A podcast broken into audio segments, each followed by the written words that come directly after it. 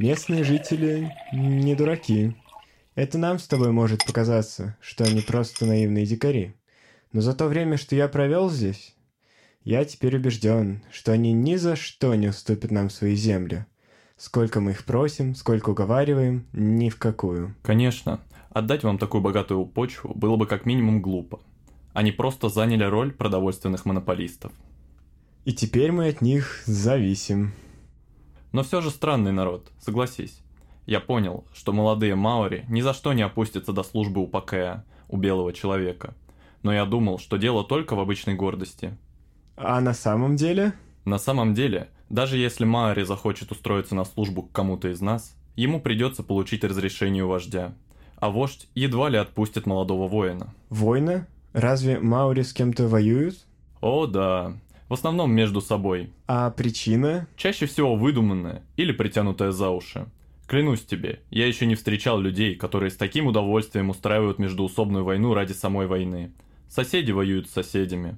По сути, они истребляют сами себя. Капитан! Капитан! Что случилось?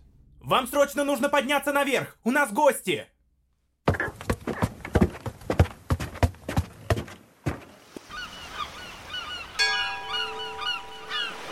Что происходит? Проверьте свое оружие. Принеси мое ружье и пистолеты. Живо!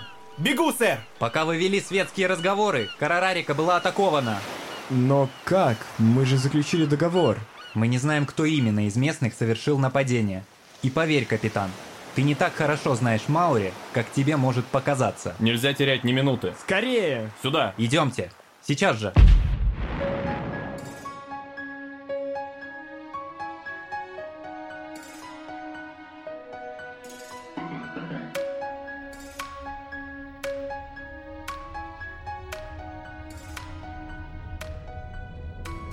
Привет! Это подкаст о музеях. Здесь не будет случайных фактов, долгих интервью и скучных описаний. Зато здесь будут истории. Живые картинки прошлого и настоящего. Музеи – это путешествие, в которое хочется отправиться именно так, из любой точки страны, с любопытством и открытым сердцем. Чтобы вам было интереснее в пути, мы добавили к каждому выпуску файл с иллюстрациями и фотографиями, маленький гид по музею и его истории – нам будет приятно, если вы поделитесь нашим подкастом в социальных сетях и оставите отзыв на той платформе, где слушаете выпуск. Это помогает нашему проекту развиваться. Меня зовут Кирилл. В этом подкасте я рассказываю о зарубежных музеях. Моя коллега Ира рассказывает про российские музеи, а другая коллега Арина, музеолог, дополняет подкаст важными фактами в каждом выпуске и следит, чтобы все было достоверно с исторической точки зрения. И сегодня мы отправимся в страну, которая кажется одновременно и далекой, и волшебной, и почти недосягаемой. Добро пожаловать на острова Новой Зеландии.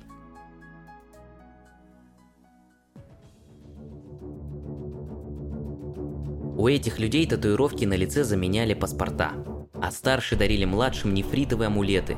И еще до недавних пор язык, на котором они разговаривали, был на грани вымирания – а теперь признан официальным языком Новой Зеландии. Это маори, коренные жители страны длинного белого облака. Никто до сих пор не может сказать, откуда пришел этот суровый народ. До прибытия европейцев маори были основным населением Новой Зеландии, а сейчас их численность составляет около 750 тысяч человек. Сами маори считают, что они прибыли в Новую Зеландию с Гавайки на семи каноэ – Слово «маури» означает «нормальные», «обычные». И именно это слово отличало людей от божеств. У маури много устоявшихся и необычных традиций. Одна из древнейших – особое приветствие.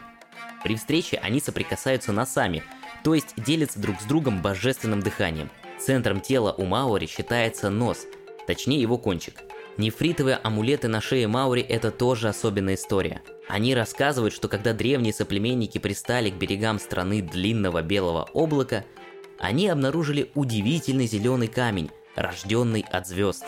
Маури взяли этот камень, чтобы носить у сердца, лечить людей и свою землю. Название камню дали Поунаму.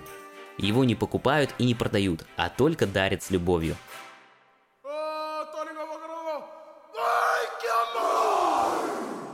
Еще одна традиция – боевой танец, с помощью которого маори призывали помощь духов. Этот танец даже запатентован, а авторские права на исполнение принадлежат племени. Во время танца хака исполнители бьют себя по груди и бедрам, грозно топают ногами и кричат. Сейчас это армейский танец, который обязательно исполняют во время государственных церемоний и праздников. Племена Маури постоянно воевали. Умереть в сражении считалось достойным и почетным. Также Маури практиковали ритуальный каннибализм. Съедали обычно военнопленных или убитых врагов, так как существовала вера в то, что сила съеденного врага переходит к тому, кто его съедает. Согласен, звучит жутковато. Сейчас повсюду открываются школы изучения языка маури, а при школах всегда есть марая – традиционный общинный дом, священное место. Кстати, марая в натуральную величину вы можете увидеть в одном из залов музея Тепапа Тонгарева. Старейшины собирают представителей маури в общинном доме по праздникам или в дни скорби. Марая украшаются разными деталями, Резьба по дереву была развита среди маури издавна на очень высоком уровне. Этим искусством они владели виртуозно. Резьбой украшали дома, лодки, оружие. Это дело считалось очень почетным, заниматься им могли только мужчины. Религия Маури – это смесь христианства и язычества. Даже сегодня они обращаются к богам заклинаниями перед тем, как вмешаться в природу. Перед ловлей рыбы, перед походом на охоту – они берут у земли только то, что необходимо для выживания. Самая главная любовь Маури – это любовь к родной земле. Маури придают большое значение своим корням. Они говорят, связь человеческая – не веревка для каноэ, не рвется. Так как больше, к счастью, Маури не практикуют каннибализм, теперь вполне можно их навещать. Они довольно гостеприимны, могут научить вас своим танцам и накормить едой по традиции ханга –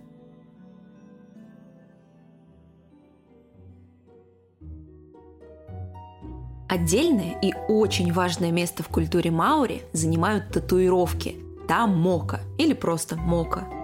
Мока наносится не только на тело, но и на лицо и несут важную смысловую нагрузку. По узорам на человеке можно узнать его статус, племя и даже род деятельности. Основным узором являются спирали, завитки и полоски. Вы их наверняка видели, а если все еще не понимаете, о чем идет речь, загляните в наш гайд к этому выпуску – там есть несколько фотографий и картинок. Есть в МОКа и ряд запретов. Например, женщинам можно делать татуировки только на подбородке, когда как мужчины могут украсить все лицо. Вообще, татуировки – это крайне сакральная штука. Специально для ее нанесения строили новую хижину, в которой происходило все действо, а после ее сжигали. Татуировать можно было только взрослых людей, и рисунок выбирал татуировщик. Во время процесса исполнялись песни – причем для мужчин и женщин они были разные. После нанесения татуировки на человека ему было запрещено разговаривать с теми, у кого их не было, есть еду руками, смотреть на свое отражение. Все запреты снимались только после полного заживления татуировки. Но чем же набивали мока? Основное отличие от обычной татуировки заключается в том, что мока наносится на кожу с помощью специального зубила ухи, а не посредством игл. В результате кожа теряет свою гладкость, и на ней появляются шрамы. Вместо чернил используются растертые в порошок угли различных растений с добавлением масла или жира.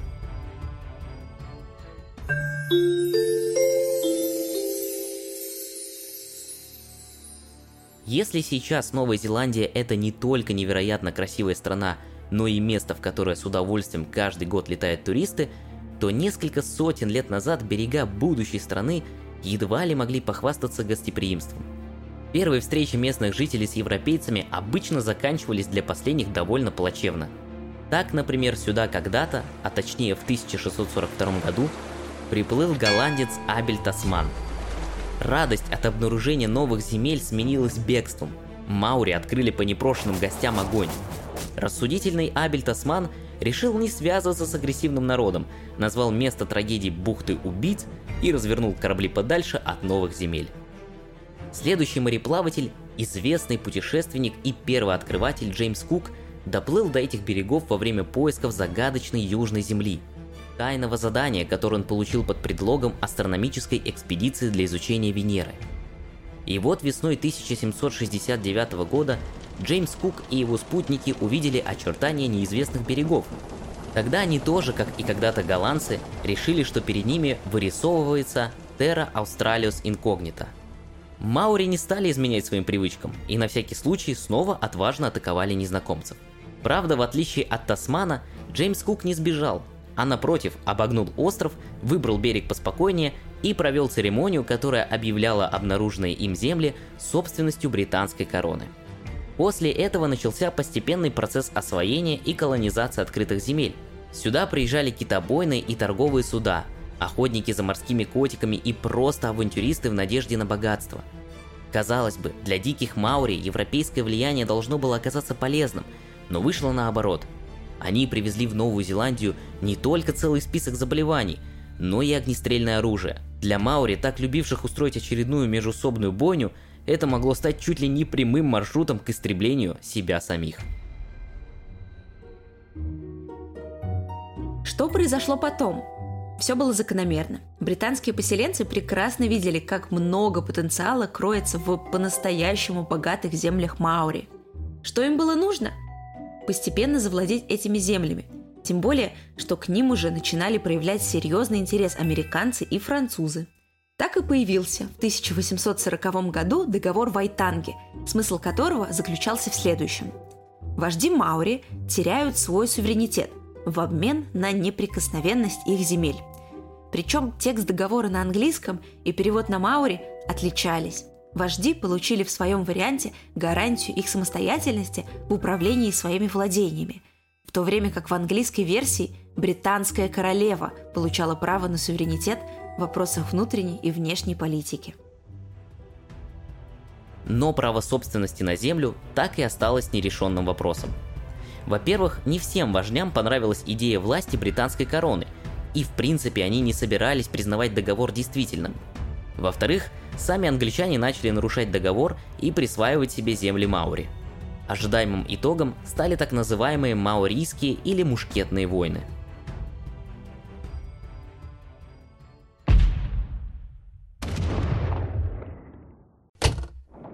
Дорогой, объясни мне, что происходит. Все будет в порядке, но тебе нужно уехать. Мы во всем разберемся. На нас напали? Я слышала, что это Маури. Они нарушили ваш договор. Но как они могли? Против британских регулярных войск? Ты здесь меньше полугода, дорогая. Ты мало знаешь о них. Но они ведь... просто... Дикари? Это ты хочешь сказать? Ну да. Мы их недооценивали. Теперь я это понимаю. А еще они отличные воины. Тебе придется сесть на один из кораблей, принимающих беженцев. Зря мы сюда приехали. Да. Это место не для тебя. Здесь и раньше было слишком опасно. А теперь начнется война. Я обещала тебе, что буду рядом. И все будет хорошо. Все это скоро закончится. Ведь правда? Эти войны казались бесконечными – в долине Вайрау Маури одержали свою первую победу, но потом колонисты привозили все новых солдат, все новые болезни, которые просто выкашивали ряды Маури, постепенно, но значительно сокращая их численность. Война закончилась для них поражением, но все же не окончательным. Несмотря на победу британцев, Маури получили собственное представительство в парламенте и гражданские права. В 60-х годах началась золотая лихорадка – и в Новую Зеландию стали приезжать еще больше поселенцев. Экономика страны улучшилась. На островах появилась железная дорога, а в 1907 году указом британского короля Новая Зеландия стала доминионом британской короны и официально фактически независимым государством.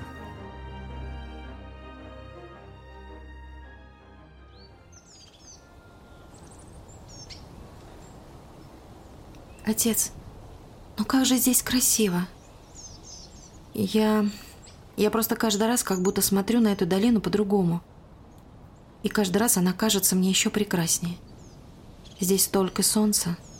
Кейпута Тейвайрау. Место с дырой облаки. За это и назвали долину Вайрау. Нигде я не видел столько солнечных дней. Жаль, что европейцы слишком быстро сообразили, какая здесь плодородная почва. Они хотели забрать долину себе? Еще бы. Такие богатые земли.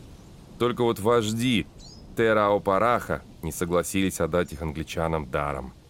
Началась война? Произошла стычка между нашими вождями и британскими войсками. Погибли люди. После договора в Айтанге это столкновение было самым первым. У нас не было законов, а это, как ты понимаешь, огромное поле для насилия и жестокости. Одни хотят сохранить свои земли, другие во что бы то ни стало их получить. Но ведь теперь война кончилась, и мы можем не совершать этих ошибок в будущем. Знаешь, тогда, во время войны, я клялся самому себе, что буду убивать Пакея, убивать европейцев до последней капли крови. Но теперь все закончилось, и я живу с ними рядом, делю с ними долину, здороваюсь с ними по утрам. Я понял, что Пакея странные существа. Нам никогда не понять их. Одно у наших народов общее – это страсть к войнам. И теперь этот покой. Так непривычно. Это был урок для всех нас. Скажи, мы никогда не забудем о том, что было? Трагедии невозможно забыть. Но мы можем смотреть в будущее. Оно будет таким, каким мы построим его, по кирпичику, день за днем. Мы забудем про оружие. Все будет по-другому, я уверен.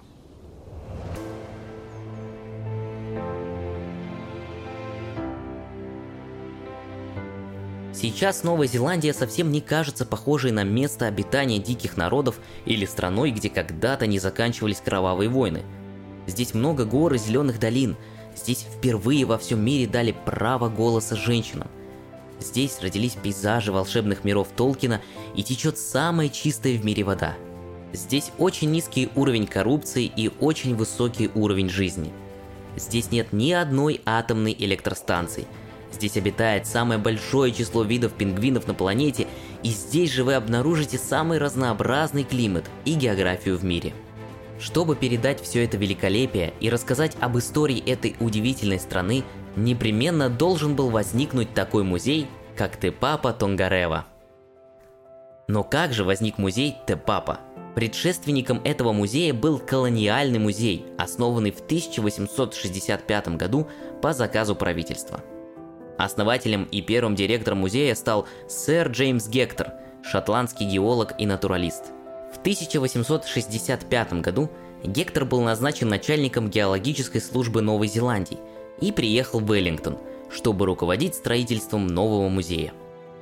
Музей был крошечным и находился в деревянном здании позади парламента. Гектор уделял большее внимание научным коллекциям, но также приобрел ряд других предметов, часто в виде пожертвований. Сюда входили гравюры и картины, этнографические редкости и предметы старины – в 1907 году колониальный музей был переименован в Доминионский музей и приобрел более широкую направленность. Идея создания публичной художественной галереи в Веллингтоне собирала поддержку, и в 1936 году Доминионский музей вместе с недавно основанной Национальной художественной галереей переехали в новое, огромное здание в центре города, на Бакл-стрит. Но это все же были два разных музея в одном здании – они даже располагались на разных этажах. В 1972 году парламент снова поменял название музея. Теперь это Национальный музей Новой Зеландии. Как вы уже могли заметить, музей часто переименовывался. И это название тоже надолго не задержалось. Уже через 20 лет, в 1992 году, два музея, Национальный музей Новой Зеландии и Национальная художественная галерея, были слиты в один новый музей. Догадались в какой? Но зачем же было совершено это слияние? Все просто. Старый Доминионский музей, хотя и очень любимый посетителями, больше не представлял становящееся все более разнообразным сообщество. Новый музей Т-Папа должен был объединить в одно целое коллекции двух учреждений, чтобы истории Новой Зеландии можно было рассказывать на междисциплинарной основе и связать прошлое, настоящее и будущее. И в 1994 году началось строительство нового здания. А что же со старым зданием, тем самым на Бакл-стрит? В настоящее время здесь находится часть кампуса Веллингтонского университета Месси.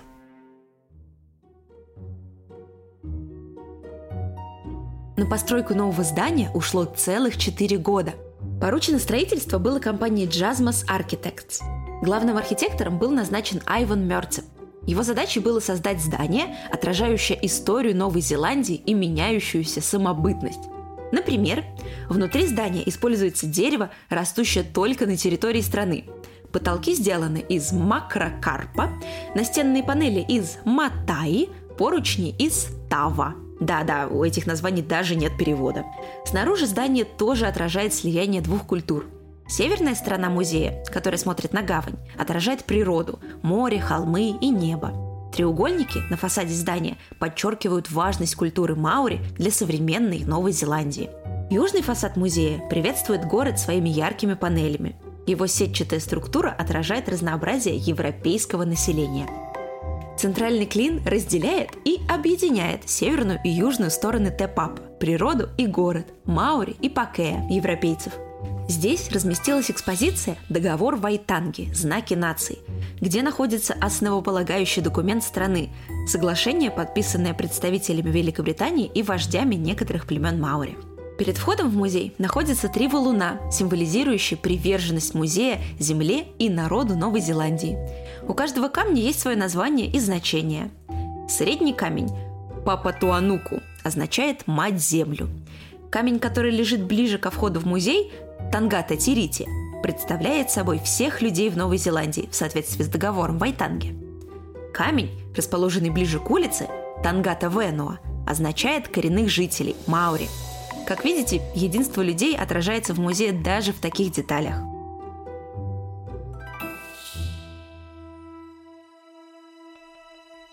Название музея Тепапа Тунгарева буквально переводится как «вместилище сокровищ». Есть и полный вариант расшифровки. Наш контейнер с драгоценными вещами людьми, которые происходят от матери Земли здесь, в Новой Зеландии. Снаружи музей мы осмотрели. Самое время наконец-то войти в здание и увидеть все сокровища. Когда вы начнете свое путешествие по музею, то первое, что вы увидите, это символ Новой Зеландии – птичку киви. Кстати, шутливое прозвище новозеландцев, если кто не знает, тоже киви – Некоторые любят утверждать, что жители Новой Зеландии называют так потому, что они так же, как и маленькие нелетающие птички, много спят и мало трудятся. Но на самом деле киви стали именовать новозеландских военных, носящих опознавательные знаки с изображением птиц. Впервые они появились на армейской форме в начале 20 века, во время Второй англо-бурской войны. Для удобного знакомства с экспонатами было решено создать несколько коллекций – в коллекции растения можно познакомиться с древней флорой, представленной в виде высушенных гербариев. Гербарий музея содержит 250 тысяч растений. Здесь есть и серебристый папоротник, еще один национальный символ Новой Зеландии. Его изображение можно встретить на армейских значках, эмблемах и монетах. На экспозиции окаменелости можно увидеть скелеты позвоночных, живших в далекую эпоху – Зал «От гор к морю» демонстрирует останки практически всех представителей местной фауны, от доисторических видов до современных птиц, насекомых и животных. А также подводный мир, моллюсков, рыб и огромный скелет кита.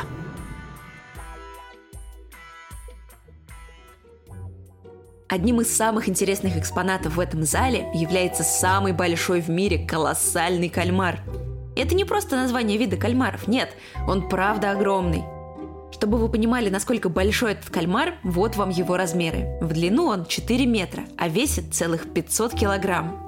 Его глаза размером с футбольный мяч. Это самые большие глаза во всем мире. Вообще, данный вид кальмаров еще даже не до конца изучен, и иметь в коллекции музея такое животное – это почти как владеть сокровищем. Колоссальные кальмары известны ученым с 1925 года, но найти целого кальмара очень нелегко. Они живут в глубине антарктических вод, и первую живую особь удалось поймать только в 1979 году. До этого рыбакам попадались только останки или клювы. Да-да, рты кальмаров называются клювами. Внутри других животных, например, кашалотов.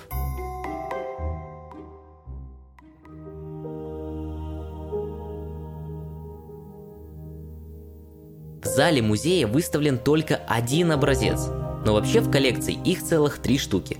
Кальмар, который выставлен в зале Тетаяо, природа, на втором уровне музея, был пойман новозеландским рыбаком в 2007 году в море Росса, у берегов Антарктиды. Он был еле живым, и ученым пришлось заморозить его для лучшего изучения.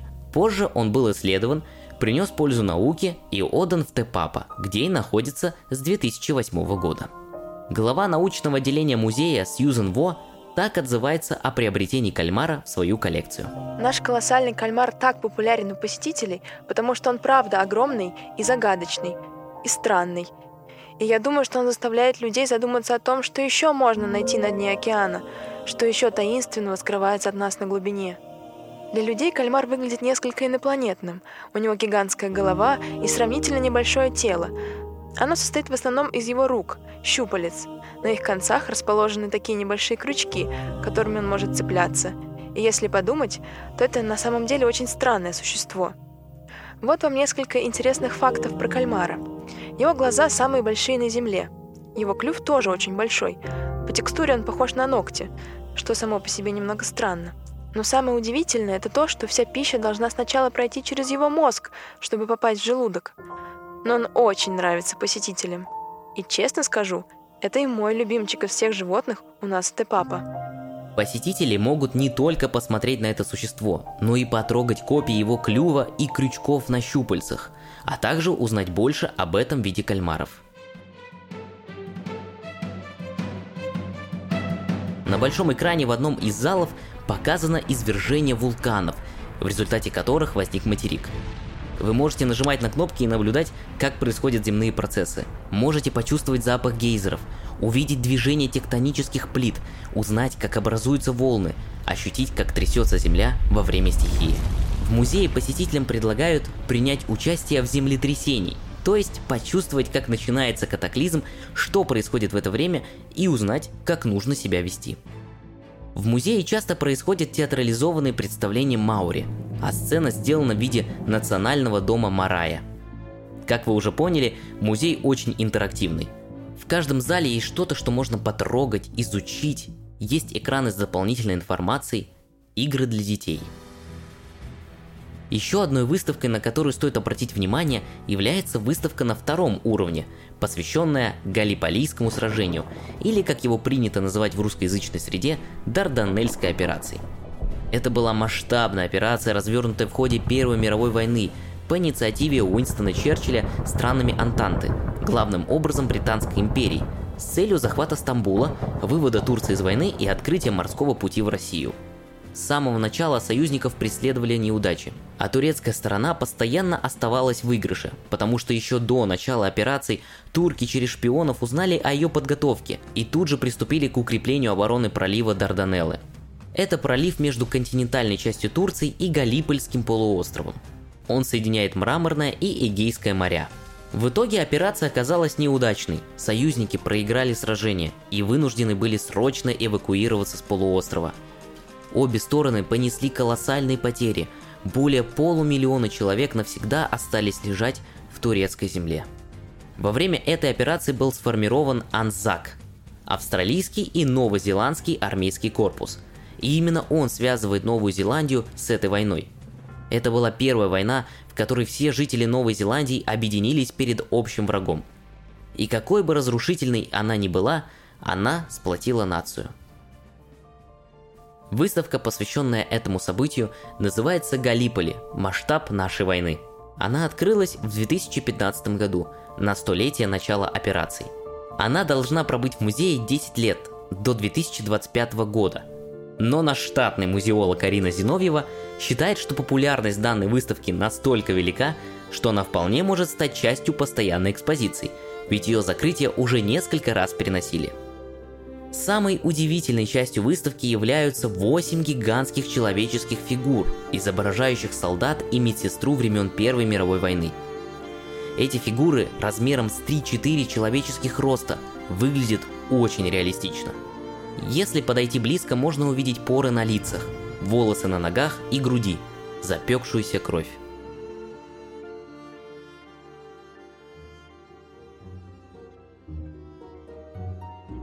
Компания Veta Workshop, работавшая над созданием фигур вместе с музеем, проделала огромную работу. Сначала им предстояло определиться с героями выставки. Были выбраны 8 реально существовавших людей, участвовавших в войне. Их выбирали по старым фотографиям и сохранившимся дневникам. Затем по всей стране был кинут клич.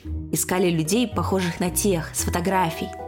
Что интересно, далеко ходить за прототипом медсестры Лотти, скорбящей о погибшем брате, не пришлось. Им стала сотрудница Вета Workshops Джейн Уэнли. Затем выбранных счастливчиков долго фотографировали в костюмах и в движении, делали слепки с их лиц, сканировали каждую маленькую деталь их внешности, чтобы на компьютере воссоздать 3D-проекцию. Потом начался этап создания фигур в реальности.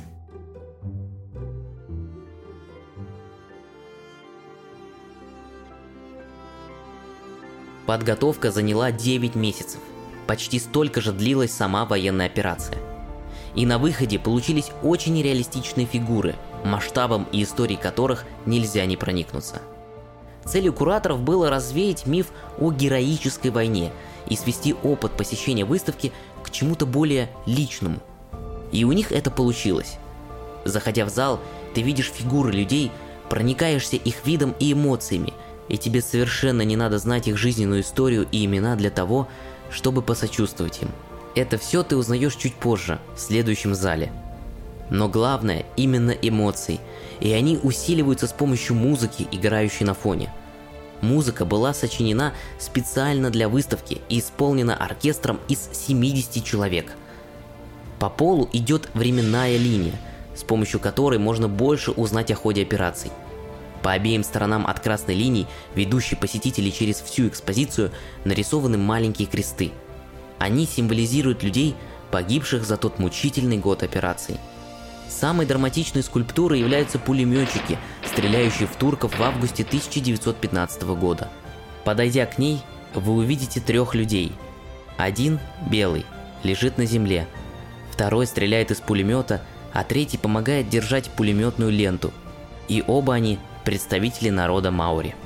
В самом конце у посетителей есть возможность взять листок в виде небольшого цветка красного мака, написать на нем какое-нибудь послание и кинуть мак к ногам последней скульптуры.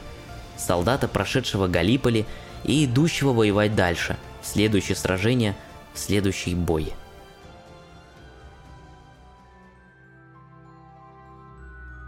Тепапа находится в столице Новой Зеландии, городе Веллингтон, на берегу залива, из центра города можно пройтись пешком. Дорога займет у вас не более 20 минут.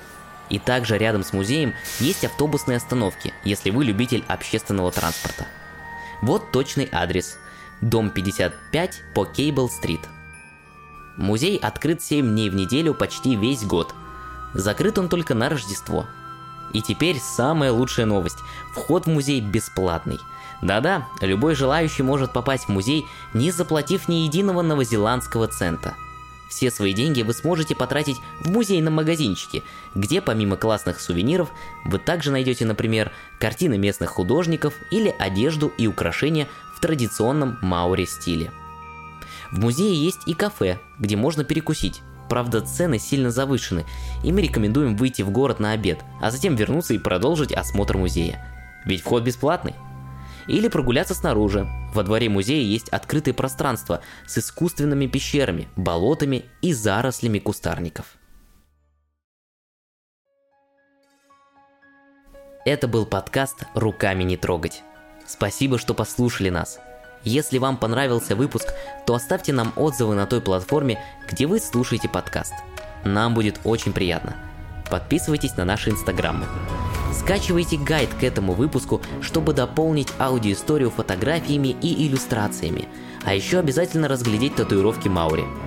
В описании вы еще найдете ссылку на наш Patreon. На этой платформе вы можете поддержать наш подкаст и получить доступ к дополнительным выпускам, общению с авторами, крутым материалам и встречам. Спасибо и до скорого!